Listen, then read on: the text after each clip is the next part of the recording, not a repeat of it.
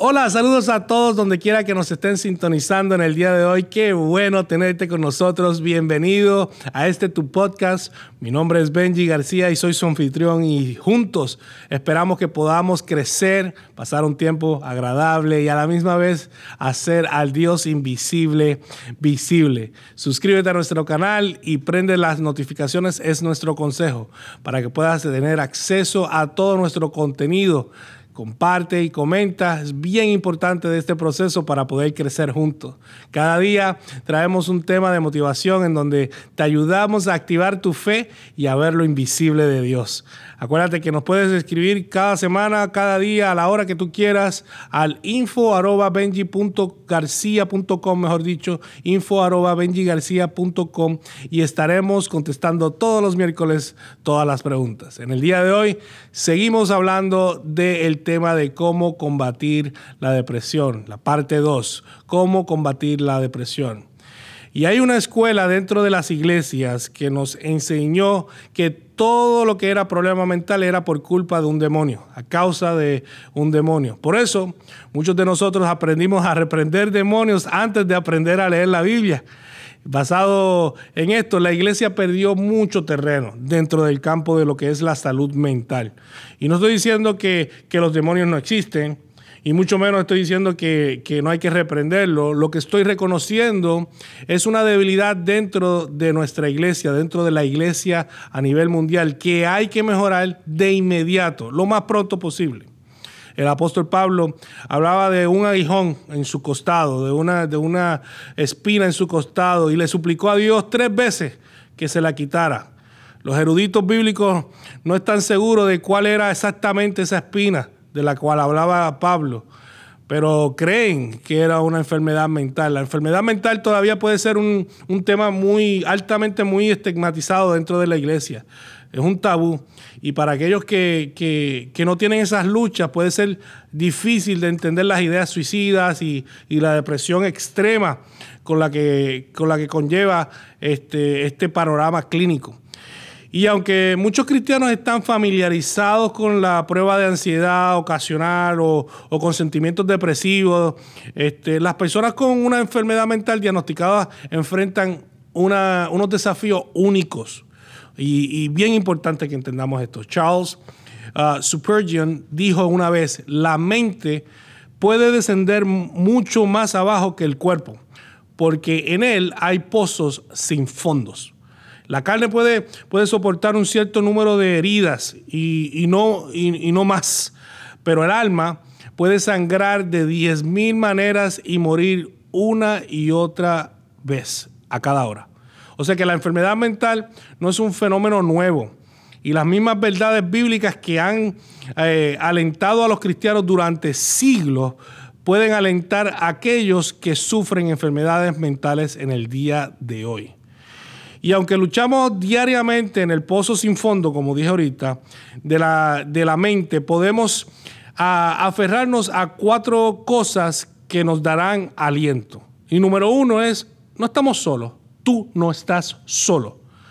El pueblo de Dios ha sufrido mental, emocional y físicamente desde la caída.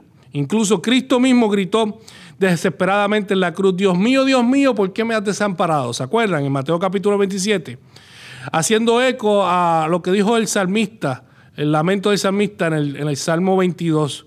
Cuando sufrimos, no estamos solos. Además, la enfermedad mental es probablemente más común que lo que tú crees. Muchos la tienen. Es casi seguro que, que, no eres el único en tu congregación, no eres el único en el salón de clase, no eres el único en tu familia, no eres el único en tu trabajo que tiene que lidiar con los problemas derivados de, las enfermedades mentales. Hablar abiertamente sobre, sobre estos temas de, de salud mental te permitirá y le permitirá a otros compartir sus propias luchas y le permitirá cuidarse los unos a los otros. Esto va a, causar una revolución. No es tu culpa, número dos. Y aunque la enfermedad mental es resultado de, de una caída, mi aflicción como la, como, como la del, ciego de Juan, Juan 9.3 no es un castigo de, Dios por mis pecados. No, no, la enfermedad mental puede, puede no ser mi culpa, pero puede ser mi oportunidad de decir verdad de lo que estoy pasando sobre y sobre el amor de Cristo hacia mí. Por supuesto, el pecado puede empeorar la enfermedad mental, claro que sí, o provocar depresión o, más ansiedad. El pecado provoca la infección de la oscuridad y por eso es tan importante que la gente te guíe hacia Cristo, señale a Cristo. Si nos arrepentimos y, y ponemos nuestro enfoque en Cristo, podemos permitir que la luz, por más débil que parezca, se filtre. Acércate a Dios. Él se acercará a ti, Santiago 4.8, es una promesa para los días buenos y también para los más oscuros.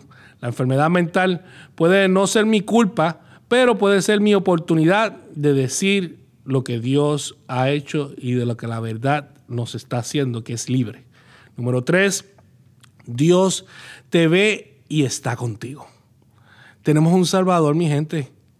Tenemos un Salvador personal que, que experimenta emociones también y a medida que sufre los efectos de la enfermedad mental puedes recordar lo cercano que estás a Cristo. Él llora contigo como, como lloraba con la familia de Lázaro. Él sabía el trabajo de la, de la resurrección que estaba a punto de hacer y con todo y eso lloró con ellos. Del mismo modo, Él sabe cómo va a trabajar en tu vida. Él tiene el control. Por gracia Jesús envió al Espíritu Santo, nuestro consolador, consejero, para estar con nosotros cada día, para ayudarnos. El Espíritu Santo intercede por ti. Él clama por ti cuando no puedes formar palabras, si, si, solo sonidos de desesperación. Él intercede por ti. Permanece firme porque hay una gran esperanza. Cercano está el Señor a los quebrantados de corazón y salva a los abatidos de espíritu. Salmo 34, 18. Todos estamos rotos de una manera u otra, pero Cristo nos sana. Él ilumina los rincones más oscuros de nuestro corazón y de nuestra mente. Me saca del pozo más profundo eh, eh, es más, y él, considera a nosotros, nos considera como una oportunidad de gloria para Él hacer algo. Número cuatro, la palabra de Dios te habla. La Biblia te habla. No tienen miedo en leer la Biblia. Este, es bien importante. Mira el libro de Job. Mira Job a los, o a los salmos o los lamentos, que son eh, la categoría más grande de salmos que hablan acerca de la depresión. Estas son, son canciones de personas que claman a Dios con depresión. Vuélvete a mí, ten piedad de mí, estoy solitario, estoy afligido. Se abrían porque estaban desesperados, estaban buscando algún tipo de contestación, estaban esperando en Dios porque mi alma está llena de males y mi vida se ha acercado al Seol. Salmo 88, 3. Sin embargo, incluso la mayoría de los salmos de lamentos y, de, de lamentaciones terminan positivamente, la mayoría de ellos. Le recuerdan a sus oyentes la fidelidad de Dios, al igual que al pueblo de Dios a lo largo de la historia. Y a menudo olvidamos eso. Se nos olvida que Dios cumple sus promesas. Mantén esas verdades en algún lugar donde puedas recordarlas en todo, en todo tiempo, a menudo.